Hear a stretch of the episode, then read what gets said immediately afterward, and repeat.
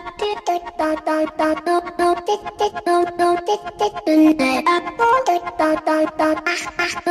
you.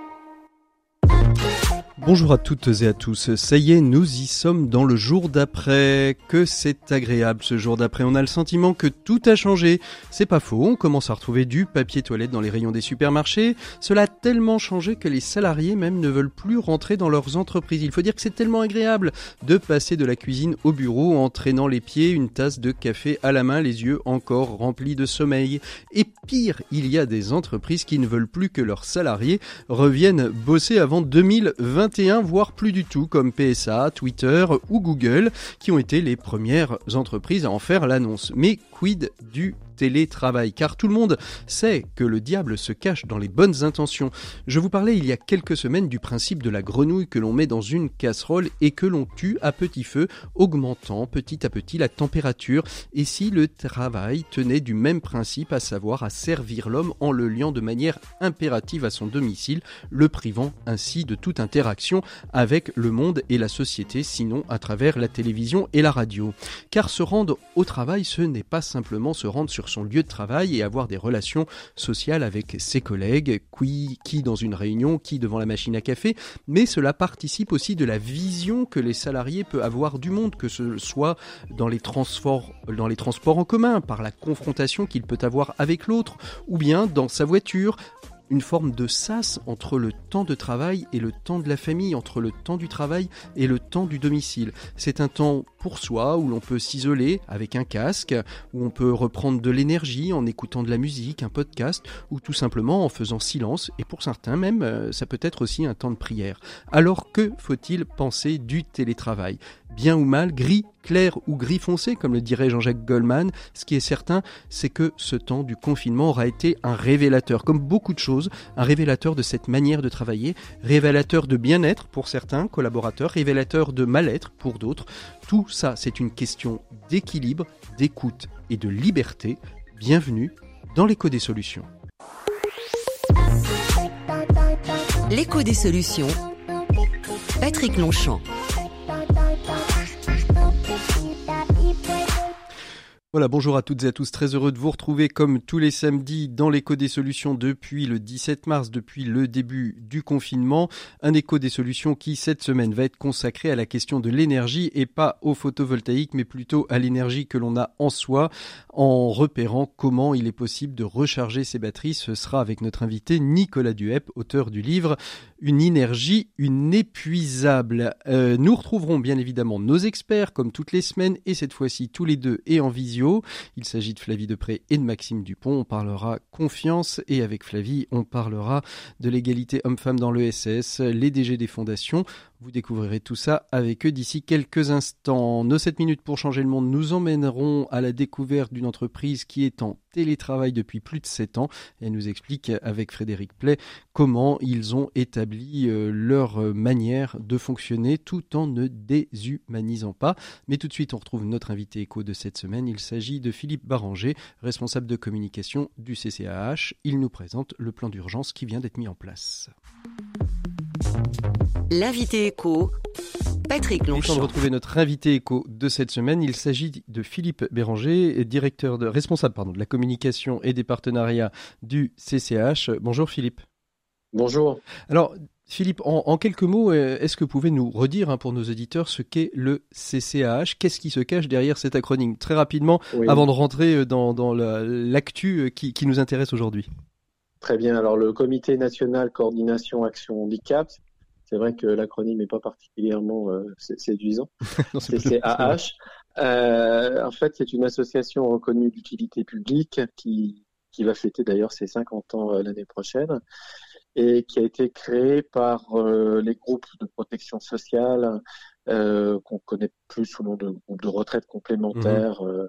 AG2R, Malakoff, pour BTP et beaucoup d'autres, mhm. qui ont souhaité créer cette structure en lien très fort avec les grandes associations du handicap pour essayer de trouver des réponses concrètes aux besoins des personnes handicapées. Alors, euh, justement, euh, notre question d'actualité, c'est comment est-ce que ces personnes en situation euh, de handicap, Philippe Béranger, ont-elles vécu ce temps de, de, de, de, la crise qui, qui continue, soyons, soyons, soyons clairs Comment est-ce qu'elles l'ont vécu et quels sont les besoins qui sont apparus et mhm. comment, comment peut-on encore mieux les accompagner dans cette période?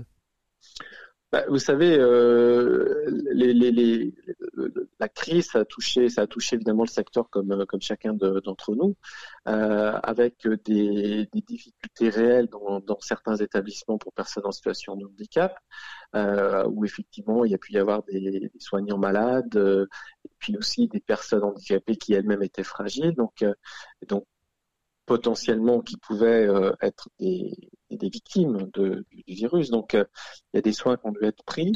Euh, et il y a aussi toute la population de personnes en situation de handicap qui étaient, elles, chez elles ou dans leur famille et qui, elles, ont été finalement un petit peu, comment dire, confinées comme chacun d'entre nous elles, choses ont peut-être un peu moins changé. Mmh. Ce, qui a, ce qui a été assez difficile dans certains établissements, alors pas dans tous, encore une fois, mais c'est que il y a quand même eu une, euh, tout un travail à faire rapidement de euh, euh d'adaptation des locaux, d'adaptation des locaux, de fait d'acquisition des, des, des, masques, des protections dans un euh, et euh, objectivement le secteur médico-social et celui du handicap n'était pas prioritaire. On a parlé, mmh.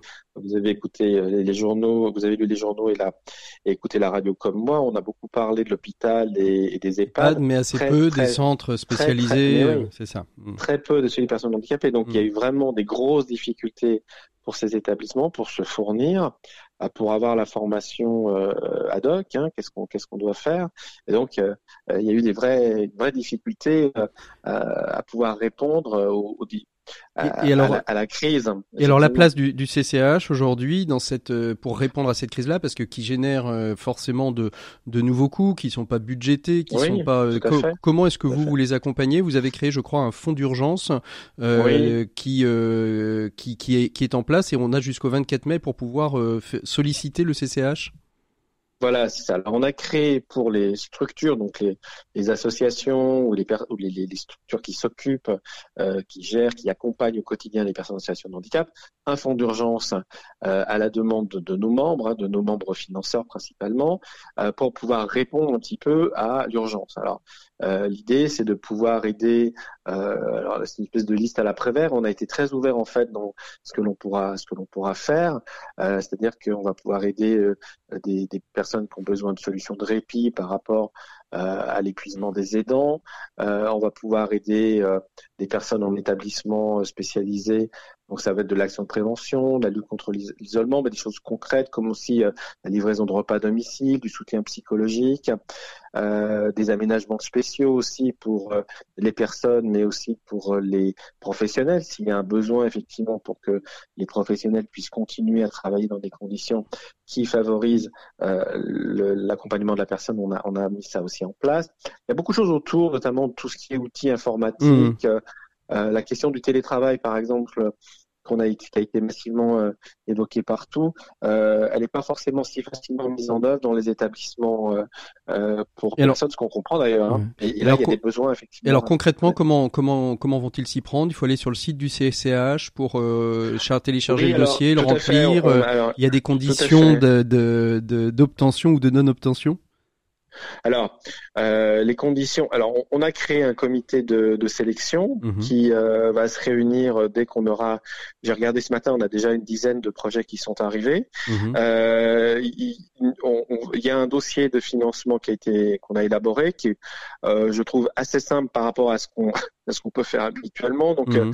il est simplifié pour que les, les, les, directeurs de structure ou les responsables puissent très rapidement nous le retourner avec des éléments de budget. Mais je dirais que c'est vraiment pour qu'on puisse vraiment être dans des réponses d'urgence et bien répondre aux besoins euh, des, des différentes structures.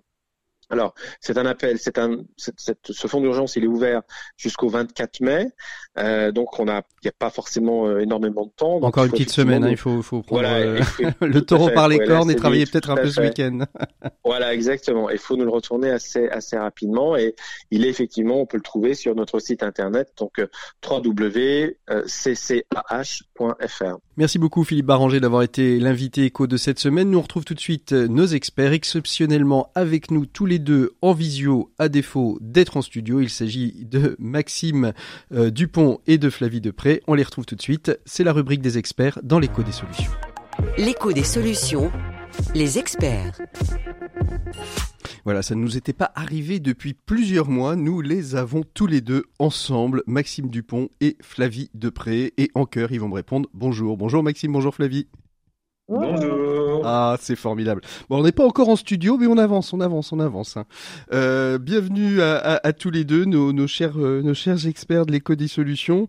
Euh, on va commencer avec vous, euh, Maxime. Euh, comme toutes les semaines ou quasiment toutes les semaines depuis le début de cette de cette période, vous nous aviez présenté des ouvrages et là, avec la reprise des ouvrages liés au, au management et pour la reprise je vais le refaire.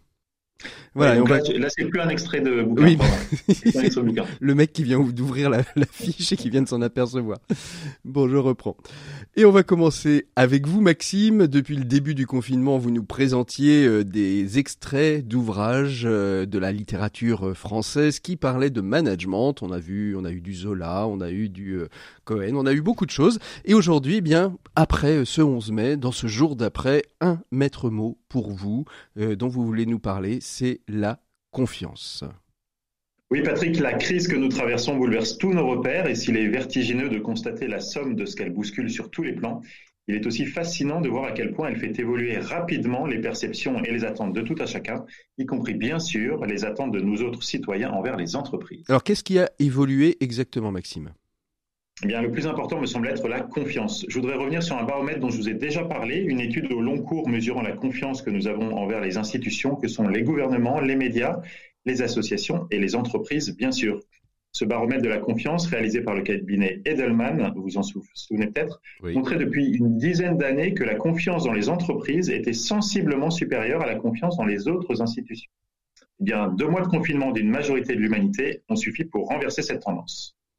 Alors, euh, c'est-à-dire que l'on est, euh, on assiste à un regain de confiance dans les institutions hors entreprise, hein, c'est ça?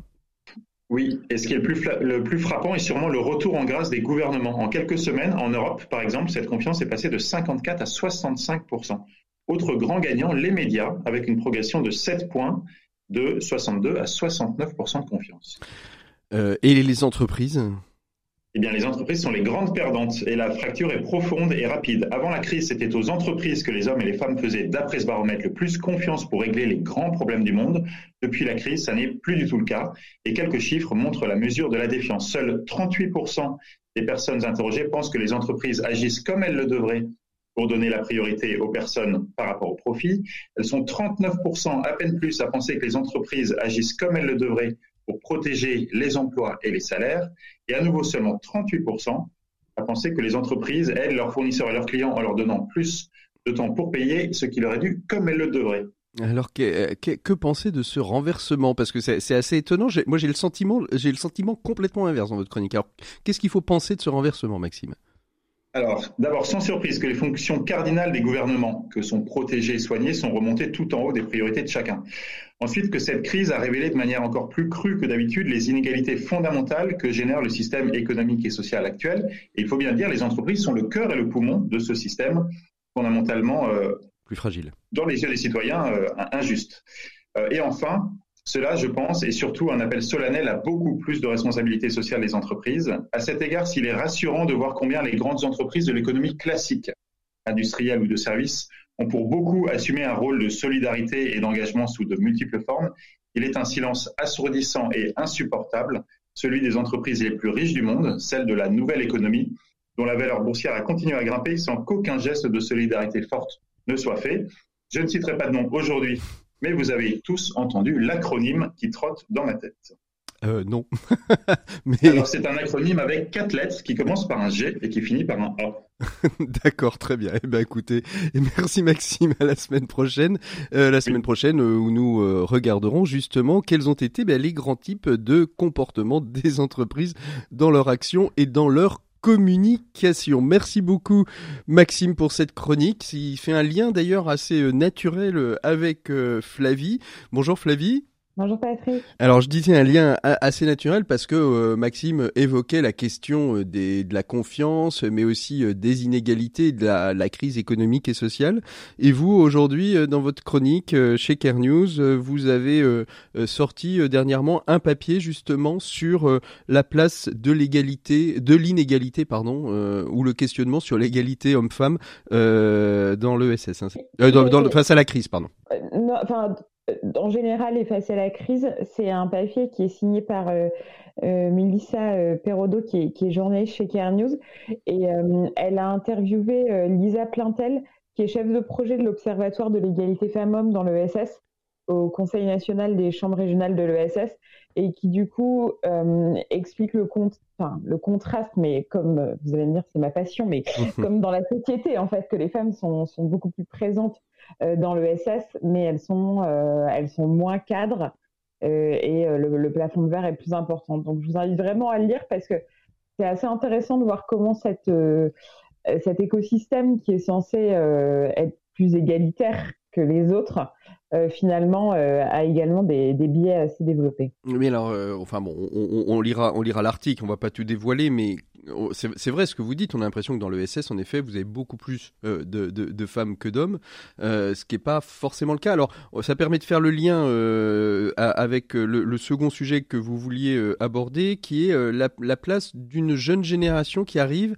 à la tête des, des fondations. alors, est-ce que justement, il y a plus d'hommes que de femmes à la tête de ces fondations? Aujourd'hui, on peut être trentenaire et délégué général de fondation et pas des moindres. Hein. Oui, euh, alors ça c'est une enquête qu'on a menée. En, on a pris trois personnalités, mais on aurait pu en mettre d'autres.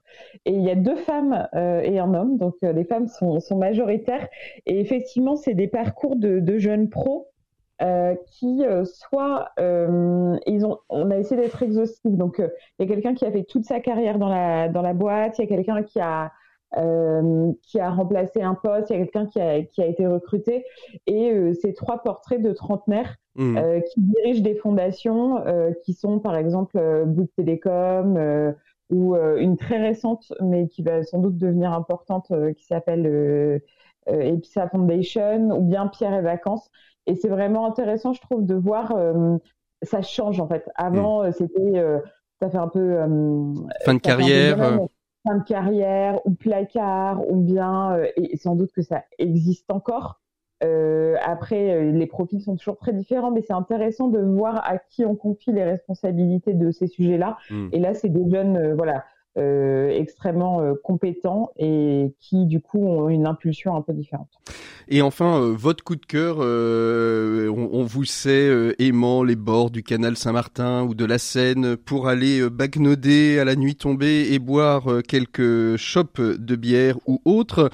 votre coup de cœur, c'est une action qui s'appelle J'aime mon bistrot. Oui, alors quelle réputation vous êtes en train de me Réputation d'une jeune femme dynamique qui aime la vie, euh, Flavie Depré. Je, déteste le, bord du canal en plus.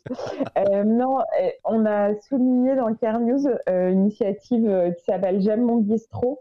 Il y a eu beaucoup d'initiatives qui visaient à hum, euh, à, relancer ou à continuer à faire vivre les petits commerçants avec des bons d'achat, bah là c'est pareil, mais pour son bistrot. Donc je pense mm. que c'est pas la seule. Hein. Euh, on n'a pas du tout euh, dit que c'était la seule, mais voilà, je trouve ça hyper sympa. Euh, je trouve ça hyper sympa de pouvoir aller précommander des coups et se dire que ça va réouvrir bientôt, donc je voulais le souligner. Il y en a qui vont passer leur vie au bistrot tellement ils auront précommandé. Merci beaucoup. Je parlais pas de vous, bien évidemment, Flavie. On est bien d'accord. Bien, merci beaucoup à tous les deux. J'étais vraiment ravi de vous avoir tous les deux ensemble pour euh, cette euh, série, pour re, ce, cet après Covid. En tout cas, on est toujours à, distance numérique, mais en tout cas, on est toujours présent par le cœur. On va tout de suite ouvrir le dossier de cette semaine. Il s'agit de Nicolas Nicolas Duep est un dirigeant d'entreprise. Il a créé la société Alchimie et avec lui, euh, on va parler d'énergie parce qu'il a commis un petit ouvrage pour nous expliquer comment tenir euh, son énergie comme une pile, vous savez, pour pas qu'elle se qu'elle se vide et qu'elle ne soit inutilisable. On retrouve tout de suite Nicolas Duep. C'est le dossier de l'éco des solutions. L'écho des solutions. Patrick Longchamp. Voilà, il est temps d'ouvrir le dossier euh, de, de, cette semaine. On est avec Nicolas Duep. Bonjour Nicolas. Bonjour. Alors comme je disais en introduction, euh, vous êtes chef d'entreprise, vous avez créé euh, votre société qui s'appelle Alchimie, qui est un agrégateur de, de contenu vidéo pour aider les, les entreprises, si j'ai bien compris, du digital et du, de la vidéo à, monétiser, hein, c'est ça? Alors, on a une plateforme vidéo et on aide les, les, médias, les célébrités à lancer un peu leur propre Netflix. Donc, ça fait des, des chaînes comme Cultivons-nous avec euh, Guillaume Canet en ce moment, euh, Jacques Attali ou un youtubeur assez fameux euh, comme Poisson Fécond. Alors, si on vous reçoit, c'est pas uniquement pour parler de, votre entreprise, même si elle va être aussi un petit peu au, cœur de, notre échange, mais on va parler d'un ouvrage que vous avez écrit à, compte d'auteur. Vous avez créé votre petite maison d'édition. Vous vous êtes un petit peu lancé après l'édition digitale, vous, vous lancez dans l'édition papier avec un, un ouvrage qui s'appelle Votre énergie inépuisable. Euh, alors on pourrait penser que c'est un livre écolo, pas du tout. C'est un livre écolo, mais un livre humanisto-écolo, c'est-à-dire prendre prendre soin de soi. C'est toute une réflexion que vous avez eue, Nicolas, si j'ai bien compris l'origine de cet ouvrage, parce qu'à un moment donné, vous vous êtes retrouvé dans une situation où vous aviez ce ce sentiment euh, physique, euh, moral, d'être complètement à plat, comme une comme une pile finalement, comme une batterie, c'est ça? Voilà, l'enjeu numéro un pour un entrepreneur, c'est d'avoir de l'énergie, toujours de l'énergie, puisque j'ai l'habitude de dire qu'il y a deux missions euh, au chef d'entreprise. La première, c'est donner le cap, et la deuxième, c'est donner de l'énergie à tout le monde, c'est-à-dire ses salariés, ses fournisseurs, ses clients, ses investisseurs. Donc, euh, c'est une problématique au quotidien d'être euh, au top sur son énergie. Et donc, euh, il y a quelques années, quand je me, il a fallu faire transformer la, ma précédente boîte en, en alchimie aujourd'hui, euh, plus que jamais, euh, là, il fallait embarquer les gens dans l'histoire et avoir beaucoup, beaucoup d'énergie. Et je me suis interrogé sur mon, la façon d'être au top tous les jours pour être à la fois un chef d'entreprise, un père de famille, un cycliste passionné, engagé dans la vie de la société, et comment pouvoir tout faire de front sans rien abandonner et euh, sans euh, finir en burn-out. Alors on, on verra, le burn-out est au cœur de, de tout ça. Euh, dans, dans, cette, dans cette réflexion, il y, y avait à la fois, le, vous, vous le dites hein, dans, dans votre ouvrage, donc je ne dévoile rien de votre, de votre vie privée, mais il y avait à la fois en effet le, ce qu'on appelle dans, dans la stratégie d'entreprise et des startups ce, ce fameux pivot, c'est-à-dire on est parti d'une idée et puis on, on, va pivoter vers une autre idée tout en restant quand même dans, un petit peu dans, dans, dans le cœur de métier, mais aussi la, la vie perso été impacté par, par un enfant et finalement tout ça mis bout à bout, euh, vous vous êtes senti vidé. Euh, et, et, et qu'est-ce que vous, vous, vous mettez au début de cet ouvrage, euh, vous, vous, vous comparez l'énergie euh, vitale, humaine, euh, à l'énergie d'une pile. Finalement, tout le point de départ de votre ouvrage, c'est ça? En fait, l'idée, c'est de se dire qu'on est tous porteurs d'une jauge. Et euh, cette jauge évolue au gré des interactions qu'on a dans la journée. Alors avec des personnes, vous pensez tous à ces personnes avec qui vous passez cinq minutes et après vous avez la pêche et vous dites c'est sympa, j'ai vraiment passé un bon moment. Mais aussi ces personnes qui viennent euh, dans votre bureau ou qui, avec qui vous passez euh, cinq minutes de réunion et là vous êtes en train de réaliser qu'ils sont en train de vous pomper toute votre énergie, vous videz, vous avez l'impression d'avoir un prédateur d'énergie en face de vous et, et, vous vous sentez épuisé après quelques minutes. Mmh. Et donc cette cette jauge, en fonction de si elle est haute ou elle est basse, eh bien vos interactions avec d'autres personnes, vous-même dans la journée, vont pas être les mêmes. Si vous avez une jauge qui est assez haute, vous êtes en mesure d'être justement en synergie avec d'autres qui sont hautes, voire de faire un don pour aller aider ceux qui sont euh, un peu plus euh, fatigués à ce moment-là. Mais en revanche, si vous êtes vous-même euh, en bas, parce que euh, l'environnement aussi a un impact sur vous, euh, en ce moment, c'est très anxiogène, donc ça vous plombe dès, dès 7h15. Alors, faut écouter les bonnes radios, mais enfin, si les, vous écoutez les mauvaises, elles, elles, elles, elles, vous plombent dès 7h15. À ce moment-là, euh, vous allez avoir besoin de vous recharger. Et donc, la question, comment on se recharge bah, C'est ça.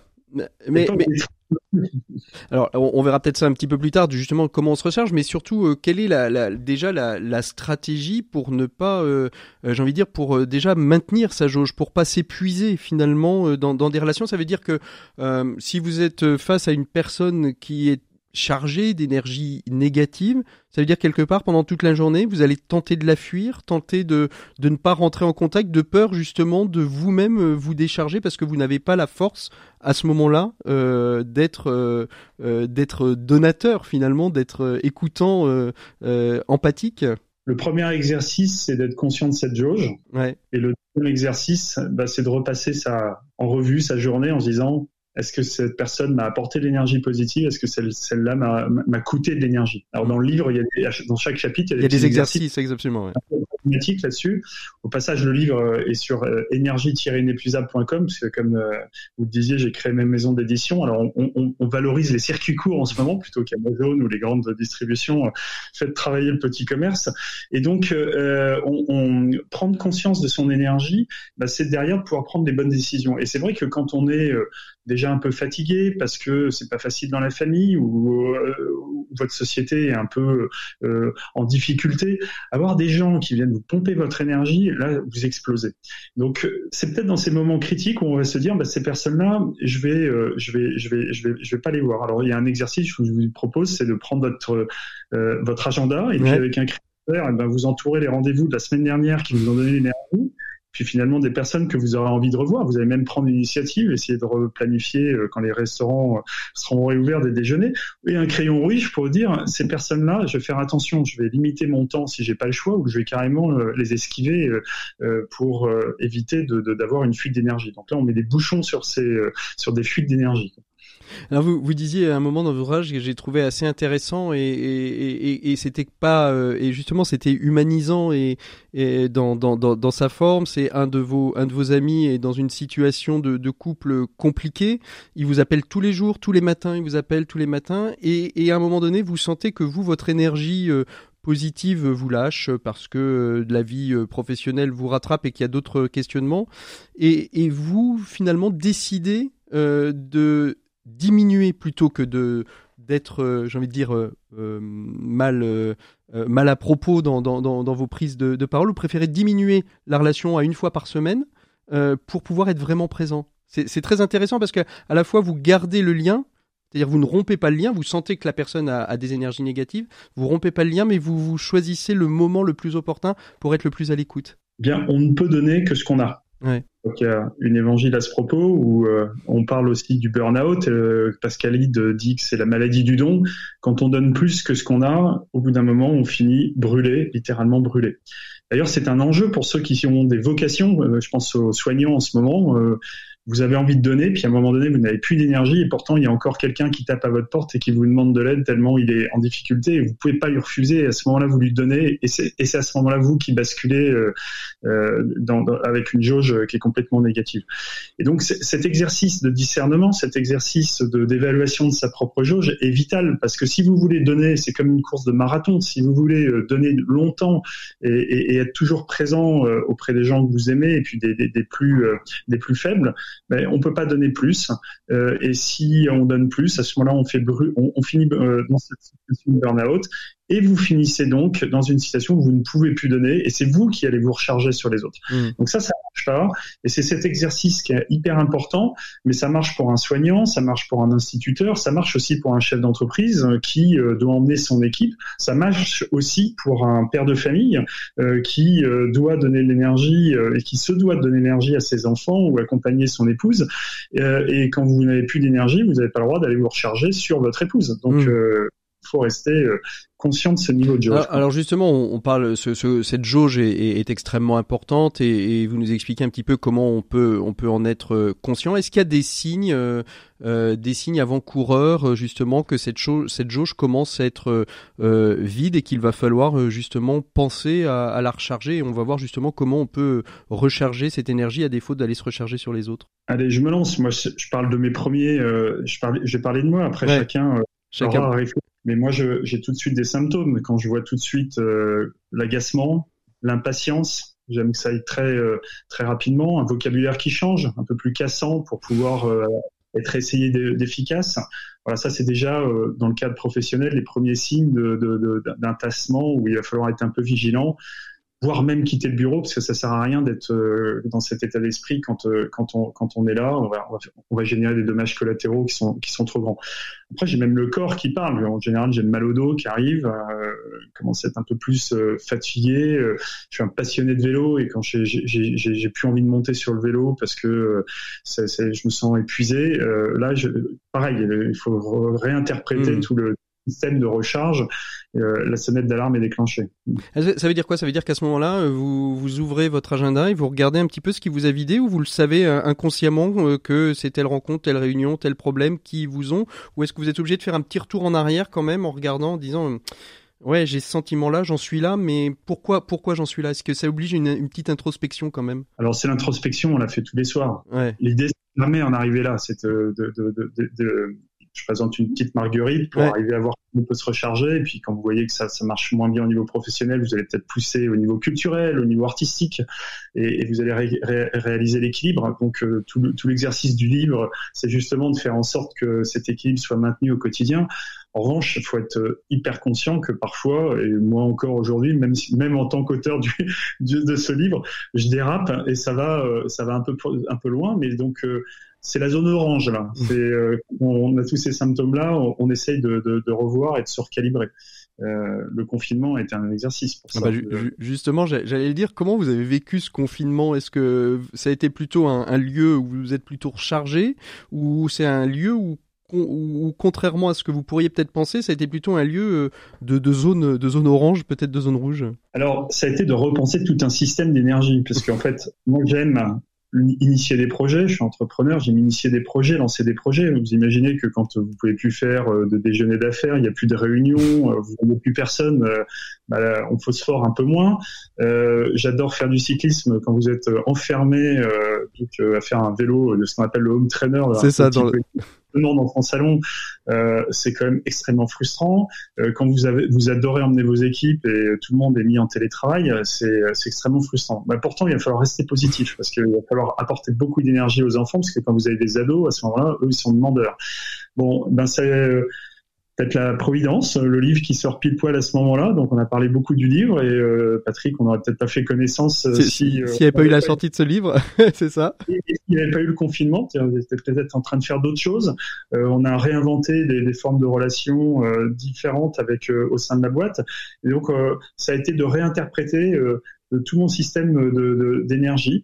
Voilà, euh, et, et, et, je sais que c'est pas facile de se remettre en cause là-dessus, mais le fait d'être conscient euh, que j'ai besoin de me recharger pour pouvoir donner, euh, propose tous les mm. soirs de dire bon qu'est-ce qui a marché, qu'est-ce qui a pas marché, et puis comment j'optimise mm. et comment je reste positif euh, même dans des situations un peu compliquées. Parce que vous le dites bien hein, dans, dans, dans, votre livre, il y, a, il y, a, tout un chapitre qui est consacré à l'environnement. L'environnement et, joue énormément sur la, la capacité à nous recharger ou à nous, décharger de notre énergie justement. Bah, la jauge, oui, elle est, elle est soumise. Euh, vous avez à des lieux, vous connaissez tous une maison qui est ressourçante, euh, ou un endroit où vous vous sentez mal. Euh, vous avez tous euh, une musique qui vous apaise, euh, et puis d'autres qui vous crispent. Euh, vous avez des informations qui sont anxiogènes. Enfin, faut, fermer les, les télévisions d'information continue qui, vous agressent et qui vous vident de votre énergie. Et puis d'autres, des spectacles qui, pour le coup, créent une certaine joie. Donc, cet environnement a aussi un impact et on est plus ou moins sensible. Certains sont très sensibles à la musique, d'autres sont très sensibles à l'énergie collective. C'est sûr que quand on gagne la Coupe du Monde de foot tout le monde est joyeux dans la rue, euh, ça donne plus envie de, sourire et de faire la fête. Mmh. Alors ce qui est très intéressant dans cette partie de l'environnement euh, sur la dimension un petit peu économique, c'est que aussi les saisons sont plus ou moins propices pour l'entreprise à, euh, en tout cas c'est ce que vous vous avez repéré pour votre pour votre votre entreprise. Vous avez vous avez décidé que la stratégie c'était plutôt en septembre quand finalement après l'été on on avait été finalement on avait on était rechargé en soleil, en vitamine D, en envie après la grande fatigue de, l'année et que la convivialité plutôt au moment du cocooning, au moment de, Noël, on fait un bilan, on devient, euh, enfin pas on devient, mais en tout cas euh, on, met l'accent sur la convivialité. C'est très très intéressant de voir les choix que vous avez faits parce que peut-être que pour d'autres euh, c'est pas c'est pas forcément ces, ces mêmes moments. C'est sûr que le, grand ménage de printemps on le fait pas en hiver. D'ailleurs il porte bien son nom.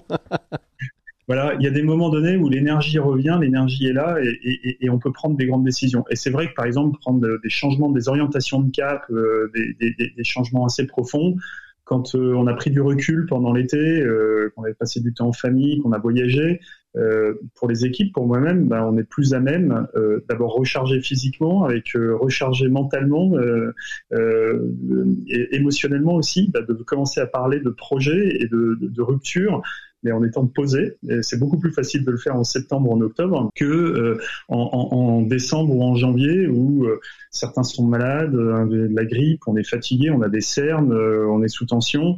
Bon, c'est des moments où on essaie d'apaiser différemment, comme, comme vous le disiez, bah, peut-être en faisant le bilan de l'année, c'est le moment des vœux, on hmm. regarde un dans le rétroviseur que, que à la longue vue. Quoi. Hmm. Alors justement, donc on, comment, comment on rebooste cette énergie? Comment on restocke de l'énergie? Parce que euh, on n'est pas, on est plus une pile rechargeable qu'une pile jetable, je pense. Donc euh, quelles sont nos prises euh, sur lesquelles on va aller se pluguer pour pouvoir justement retrouver de l'énergie quand on sent que la jauge elle est un peu basse? Alors dans le livre, euh, il y a tout un chapitre dédié à ça. Moi, je suis pas psy, je suis pas coach. Euh, c'est ça qui est intéressant d'ailleurs dans ce livre. moi, je ne suis qu'un chef d'entreprise, un père de famille, un sportif qui témoigne. Donc j'ai mis pas, mal de petits outils euh, que, que j'ai pu expérimenter euh, à la fois dans l'entreprise ou à titre personnel. Parce qu'en fait, le premier exercice pour se recharger, vous l'avez dit tout à l'heure, bon, bah, c'est d'abord de mettre des, des, bouchons sur les fuites, c'est de bien se connaître pour voir euh, où sont euh, les, les, les, risques de fuite. Oui. Et, et, et, comment on réagit positivement. Donc il y a, y a, un exercice de, qui est un test euh, très constructif, qui n'est pas du tout catégorisant ou dévalorisant, mais qui est, qui est, qui est, le map and match et qui vous permet de, de, de savoir où sont dans vos modes de raisonnement ce que vous aimez faire. Euh, et, et, donc, par exemple, moi, j'aime j'aime les idées, j'aime aller à la rencontre de, de, de, de des gens. Donc, quand dans l'entreprise, euh, ma mission, euh, c'est d'aller trouver des idées et d'aller à la rencontre des gens, ça ne me coûte pas d'énergie. Au contraire, je rentre, j'ai passé une magnifique journée. En revanche, euh, euh, passer du temps à lire des tableaux de chiffres euh, et, ce qu'on appelle le data crunching aujourd'hui dans, le langage, mais qui est le rôle de l'avaliseur, Bon, là, vous me laissez.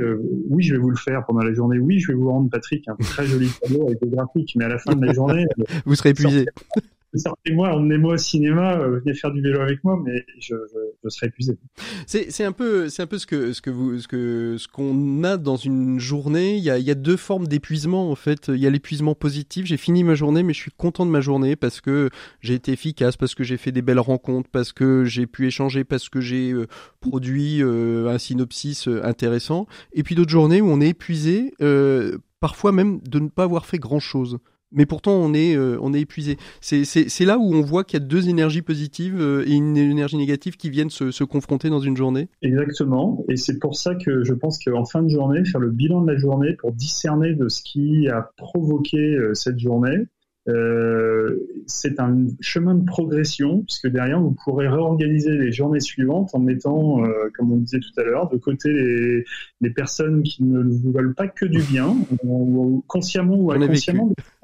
Euh, et puis euh, des, des, des, situations qui elles, au contraire, sont propices à une recharge, à une recharge. Alors, vous avez sorti euh, cet ouvrage quelques temps, quelques semaines avant le confinement. Donc, la, la, question que je me pose, c'est tout ce que vous nous échangez là avec vos collaborateurs. C'est une question qui est au cœur de, je vais dire, de la stratégie du management de d'alchimie, c'est-à-dire vous leur en avez parlé, vous leur expliquez tout ce que vous nous expliquez là. Ils vont peut-être ou, ils vont le découvrir en, en lisant l'ouvrage. Alors en fait, au début, euh, j'ai lancé le livre pour faire un, schéma classique avec euh, des dédicaces, des librairies, euh, et puis finalement, il, a fallu créer un site énergie-inépuisable.com, aller à la rencontre des entreprises pour faire parler du, du l'ouvrage, puisqu'il a fallu se réinventer, puisque les, librairies malheureusement étaient fermées, et, et ça m'a donné l'occasion de, de de, de, de, plein de très belles rencontres, à la fois dans les entreprises, dans mon entreprise, puisqu'on en a fait même une petite formation. Euh, on s'est parlé euh, toutes les semaines avec ceux qui le souhaitaient euh, d'énergie. C'était une manière de, gagner, de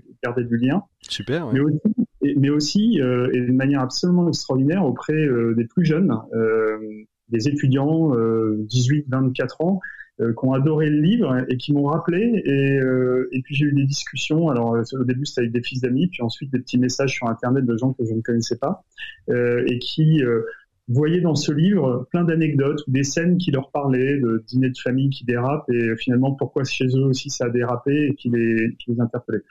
J'ai aucune prétention dans ce livre si ce n'est euh, de partager euh, un témoignage et euh, si chaque lecteur peut se poser une question et euh, à trouver une astuce pour pouvoir avoir un tout petit peu plus d'énergie le lendemain, euh, c'est un de mes kiffs du jour. Mmh on parle de, de ces exercices. Il y, y, a tout un tout un chapitre qui qui est compte et après on retrouvera justement votre invité qui avec qui on parlera un petit peu télétravail. Mais il y a tout un, un chapitre qui est consacré et, ça fait écho à une émission qu'on a faite avec Benjamin Pavageau, euh, qui est euh, euh, directeur de, de, la chaire du travail vivant sur la question du don. Le don est, est assez présent dans, dans, dans votre livre et, et, et vous dites finalement tout est dans la, la manière, euh, booster son stock d'énergie pour donner plus en fait. En fait, c'est l'énergie, c'est pour être dans le don. Exactement. En fait, votre jauge, vous voulez la recharger, après vous voulez qu'elle soit de plus en plus grosse, et au final, comment donner sans limite? C'est quand même une aspiration de vie qui est extraordinaire. Enfin, bah oui, je suis assez d'accord. Et donc, bon, je propose quelques quelques éléments et, et, et particulièrement le don. Et c'est vrai que dans une entreprise, on a, on pense beaucoup contrat, on pense beaucoup rapport de force, donnant donnant. Mais en réalité, ça fonctionne avec d'abord le, don. Je donne d'abord, je recevrai ensuite et je crée l'échange. Ça fonctionne avec euh, vos collaborateurs. Quand vous recrutez quelqu'un, oui, il y a une période d'essai, mais en réalité, vous donnez votre confiance a priori. Si vous la donnez pas a priori, ça va pas marcher. Et qui recrute quelqu'un pour le, le, virer ensuite? Personne. C'est un constat d'échec. Mm. Donc, il faut donner. Et ce don de confiance ça se construit préalablement. Euh, ça, se, ça se retrouve également, euh, euh, même dans le point de vue commercial en ce moment, on était tous un peu chamboulés quand même par cette, cette période de confinement. Appeler son client, prendre des nouvelles, pour rien vendre, mais juste prendre des nouvelles, c'était créer une nouvelle forme de relation. On est dans le don. Mais le don est inconditionnel et on n'attend pas quelque chose en retour. Le don est atemporel. Peut-être que ça reviendra euh, dans une semaine, dans une journée, dans un an. Euh, il faut rien en attendre. Voilà. Et, et, et, en fait, réaliser à ce moment-là que le don, qui normalement coûte, euh, puisque mmh. on donne de mais à un moment donné, le don peut être une façon de se ressourcer. Je vous donne un exemple que tout le monde a vécu. Quand on est petit, euh, sous, euh, on adore recevoir des cadeaux pour son anniversaire. Mais en réalité, en vieillissant, au bout d'un moment, le vrai plaisir, c'est de préparer le cadeau qu'on va avoir à offrir et d'attendre les yeux qui vont pétiller. Donc le plaisir, il est dans le don et la recharge est dans le don, elle n'est pas dans je prends et je reçois. Hmm. Très très intéressant. On va on va renvoyer bien évidemment euh, tous nos auditeurs à cet ouvrage qu'on trouve sur le, le, site internet où ils peuvent l'acheter et le télécharger, qui est Synergie. Énergie-inépuisable.com. Euh, quand je reçois un invité euh, en solo, euh, ça arrive pas si souvent que ça, je demande souvent qu'il invite un collègue, un invité qui, qui change un petit peu la donne. Et vous avez décidé de nous présenter Frédéric Play. Pourquoi? Comment Nicolas? Alors Frédéric Play est une, un, garçon entrepreneur euh, que, euh, avec qui je, je, je noue, des liens d'amitié depuis euh, plusieurs années maintenant et qui est dans le monde de ce qu'on appelle la French Tech et qui a même poussé l'ambition maintenant à partir vivre aux États-Unis en Californie en montant une boîte de, de technologie. Et il a poussé le, le l'organisation de sa, de sa société euh, avec des collaborateurs qui sont partout dans le monde. Euh, ils sont un peu plus de 120, je crois, maintenant. Et, 185, et, euh, exactement. 185, c'est ça. Et il n'y a pas de bureau. Il n'y a pas de bureau. Et je trouve que son organisation, bon, qui est peut-être pas universel, mais en tous les cas, euh, euh, résonne beaucoup au moment où on parle télétravail, euh, on parle euh, chez soi et on, on, doit réinventer le monde d'après. Alors on a enregistré Frédéric Play il y a quelques quelques heures avant vous, Nicolas, et on va tout de suite donc retrouver Frédéric Play, dirigeant de la société Plateforme SH. Il va nous expliquer un petit peu justement tout son concept du télétravail. C'est nos 7 minutes pour changer le monde. 7 minutes pour changer le monde l'écho des solutions. Voilà, c'est l'heure de nos 7 minutes pour changer le monde. Il s'agit de Frédéric Play, euh, fondateur de euh, plateforme SH, une plateforme qui vous aide, si j'ai bien compris Frédéric, mais vous me direz si je me trompe, une plateforme qui accompagne les grosses entreprises à gérer la multitude de sites internet qu'ils peuvent avoir, c'est ça? Absolument. Bonjour Patrick et merci de nous recevoir. Alors, je, je, disais que vous euh, travaillez en télétravail quasiment depuis six ans, c'est-à-dire depuis la création euh, de, de plateforme SH. C'est quelque chose euh, qui, qui, est venu naturellement chez vous, Frédéric, cette organisation puisqu'on aurait pu imaginer euh, que Plateforme SH, hein, qui, je le rappelle, euh, compte 185 collaborateurs, 37 nationalités différentes et donc sur les cinq continents, et euh, finalement des sièges dans différentes villes avec des collaborateurs qui s'y retrouvent tous les matins. On aurait pu tout à fait l'imaginer, vous avez raison, et d'ailleurs c'est un peu comme ça qu'on a commencé. Euh, on a, euh, moi je travaille depuis presque 20 ans, et finalement Plateforme.sh c'est, c'est ma première entreprise euh, où tout le monde travaille essentiellement au télétravail, et en réalité on a commencé dans des bureaux. Euh, c'était il y a il y a six ans, et alors pourquoi est-ce qu'on a changé en fait C'est ça. Quel était le déclic? J'imaginais la question suivante. et donc, qu'est-ce qui fait qu'on a changé? En fait, très simplement, on n'avait pas recruté. Euh, on fait une, une plateforme où, euh, qui, euh, qui, nécessite des compétences techniques très fortes des ingénieurs.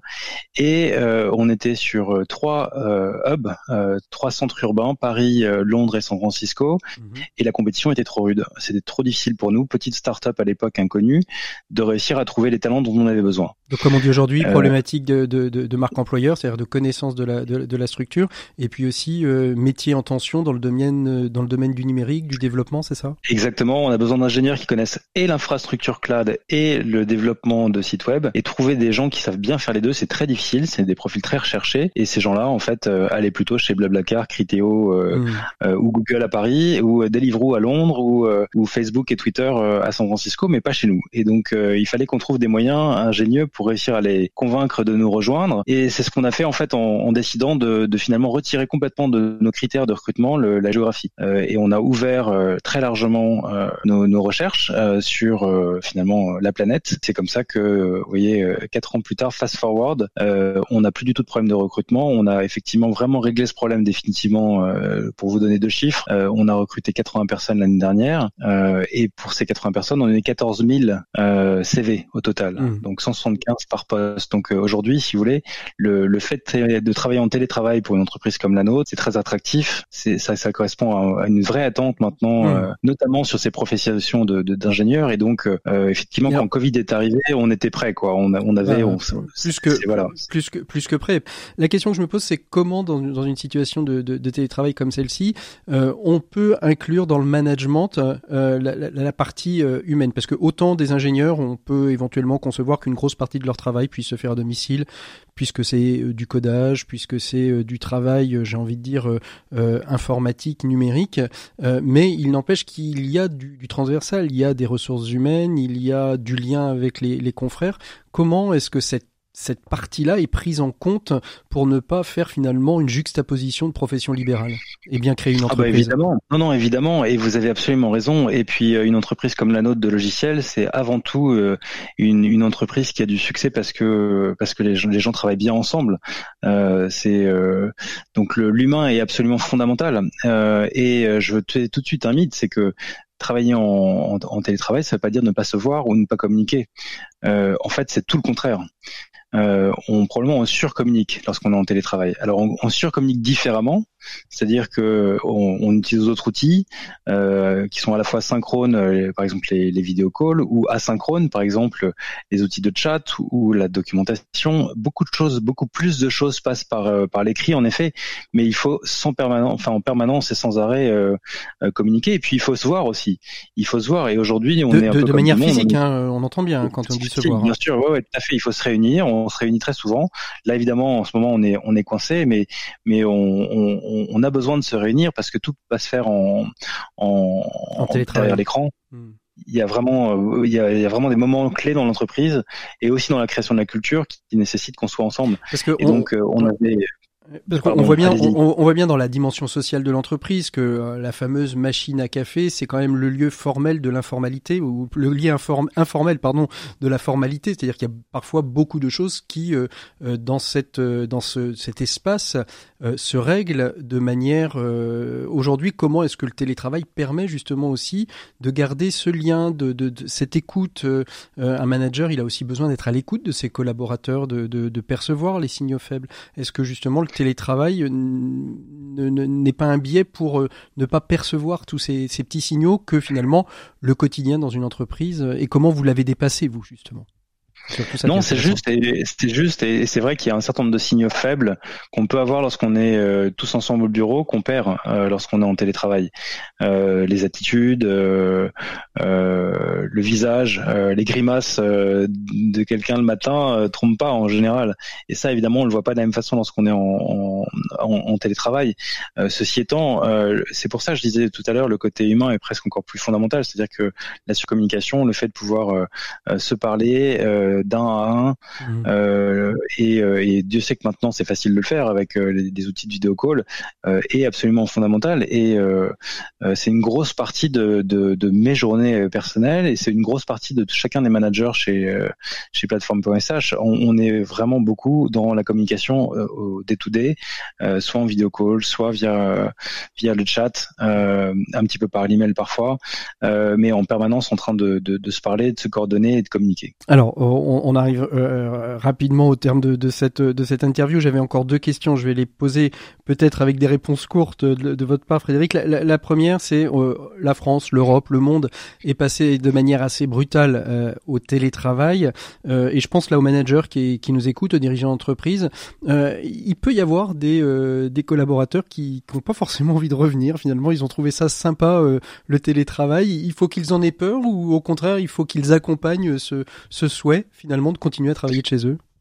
Je pense pas qu'il faut en avoir peur. Je pense qu'en fait, au contraire, il faut l'accompagner. Euh, ce qu'on voit en ce moment, moi, je, je vous appelle la Silicon Valley, j'habite à San Francisco. En ce moment, en Silicon Valley, il y a eu quelques annonces euh, assez fracassantes. Récemment, euh, Google et Facebook ont tous les deux annoncé euh, que leurs employés resteraient en télétravail jusqu'à la fin de l'année, au minimum. Euh, et Twitter vient d'annoncer que finalement euh, leurs, leurs employés seraient euh, pourraient rester à la maison jusqu'à vitam aeternam sans, sans date de fin. et c'est symbolique parce que Twitter, lorsqu'on habite à San Francisco, je peux vous dire qu'on peut pas rater leur siège social. Il est sur la principale rue, Market Street, c'est un des plus gros. Et là, ils viennent d'annoncer qu'en fait, il allait, ce, ce, siège social n'allait plus servir à grand chose. Donc c'est des événements marquants. Euh, c'est assez typique des, des, entreprises de Silicon Valley qui sont capables d'embrasser des tendances euh, très très vite. Euh, et on voit la même chose en réalité en France. PSA, si j'ai bien suivi, a annoncé aussi qu'il pensait qu'il y mhm. aura un avant et un après, avec une vraie envie et ambition de se réinventer et de et, et, et, de laisser plus la place au télétravail. Et finalement, c'est une bonne chose. C'est une bonne chose de plein de points de vue. Ça va déjà désencombrer les centres-villes. Je pense qu'on va permettre euh, euh, finalement euh, au pays de se décentraliser un petit peu de Paris, ce qui est, je crois, une très bonne chose pour la France. aussi faire en sorte que la richesse se répartisse mieux. Et pour les Parisiens qui aiment Paris, qui vont pouvoir redécouvrir Paris. Ben, absolument, et, je pense que Paris sera, sera aussi plus agréable à vivre euh, de ce fait. Alors, il faut rester euh, réaliste. Hein. On parle de, finalement, il y a assez peu de métiers qui se prêtent vraiment au 100% télétravail. Il y a beaucoup de détracteurs du, du, du, télétravail disent euh, je suis plus fatigué, je regarde beaucoup plus mon écran. Est-ce qu'une société complètement du télétravail, même si on a vu qu'il y a certains métiers où c'est pas possible, c'est pas un risque aussi, j'ai envie de dire, dans la relation humaine, dans la relation sociale? Je, je veux pas faire d'angélisme, je pense que c'est pas parfait. Je pense que c'est euh, rien ne remplace le contact humain et donc pour moi, euh, télétravail ne veut pas dire ne pas se voir mhm. ou ne pas se voir physiquement. En tout cas, moi, je saurais pas faire fonctionner une entreprise sans qu'on se voit jamais. Ça me semble absolument impossible. On se voit un peu moins souvent, mais en même temps, euh, il y a, ça ouvre tellement de, de liberté, liberté sur les horaires. on enlève la contrainte du, du commute, le, le, le fait d'aller au travail et de revenir tous les jours, mhm. c'est des heures et des heures perdues, voire des jours perdus à la fin de l'année lorsqu'on fait les calculs, qui pourraient être utilisés beaucoup favorablement, par exemple pour s'occuper de sa famille ou pour euh, mieux vivre ses passions.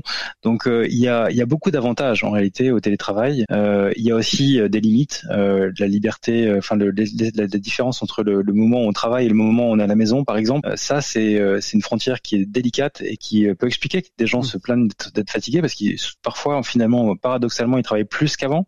donc comment mettre les bons freins, comment faire en sorte d'avoir un bon équilibre entre la vie professionnelle et la vie privée, c'est difficile, c'est sûr et on n'a pas encore toutes les solutions et il faut qu'on les trouve. Euh, mais il y a aussi euh, énormément d'avantages qui motivent beaucoup à trouver les à trouver ces clés parce que globalement c'est une forme de libération. Merci beaucoup Frédéric Play euh, d'avoir été notre invité de ces 7 minutes pour changer le monde, l'invité de Nicolas Duhep qu'on retrouve tout de suite d'ailleurs pour clore cette émission. On fait une petite pause et on se retrouve tout de suite après. RCF, l'écho des solutions. Voilà, donc c'était Frédéric Play. donc le, télétravail, c'est une vraie question au moment du, confinement pour vous. ça a été une nouveauté ou il y avait déjà un peu de télétravail, Nicolas? Et comment vous l'avez vécu et comment vous l'avez organisé? Très rapidement hein, pour clore cette émission. Ouais, nous, ça s'est bien passé. Les grèves de décembre nous avaient déjà entraîné. Donc, nos, 120 collaborateurs ont été mis en, télétravail rapidement. Ah, très rapidement. Vous êtes un peu comme PSA, Twitter, etc. Vous allez, vous réfléchissez peut-être un peu comme Frédéric à ne plus avoir de bureau ou finalement, euh, euh, c'est important pour recharger les batteries euh, de chacun? Je me dois de faire le, le, le contrepoids à Frédéric euh, qui, a, qui, a, valorisé le, télétravail. Je dirais deux choses. La première, il faut pas oublier quand même que tout le monde n'est pas en télétravail, euh, qu'il y a plein de métiers qui nécessitent d'être euh, en physique, et c'est une grande majorité quand même. Donc c'est pas la, c'est pas universel, c'est pas la loi. Et puis la deuxième, c'est nous on a recruté trois personnes qui sont arrivées dans la société pendant le confinement? Confinement. Et ils vous, ils vous partagent une chose, c'est je fais bien mon travail, je fais les tâches qu'on m'a demandé, mais il se passe quoi à côté? C'est quoi le sens? Et qui est mon voisin?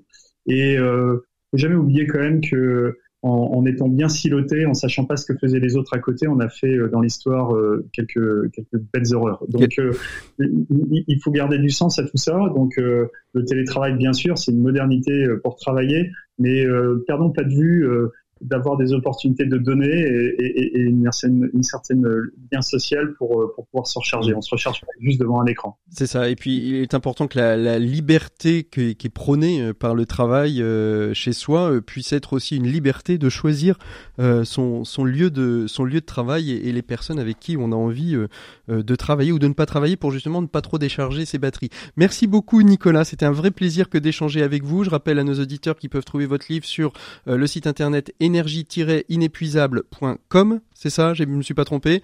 Euh, nous, on se retrouve la semaine prochaine où on parlera, euh, ce sera le troisième volet de notre réflexion sur l'Europe avec euh, un représentant de l'OFCE et Jérôme Vignon. tous les deux, nous échangerons, enfin tous les trois avec moi, nous échangerons sur la question de la reconstruction européenne. Est-ce que c'est le bon moment pour l'Europe de se repenser? D'ici là, portez-vous bien. Nous, on se retrouve donc la semaine prochaine. Bonne écoute des programmes de RCF et si vous voulez nous écouter, bien sûr, il y a toutes les plateformes de podcast où vous pouvez retrouver l'écho des solutions. À très bientôt, au revoir.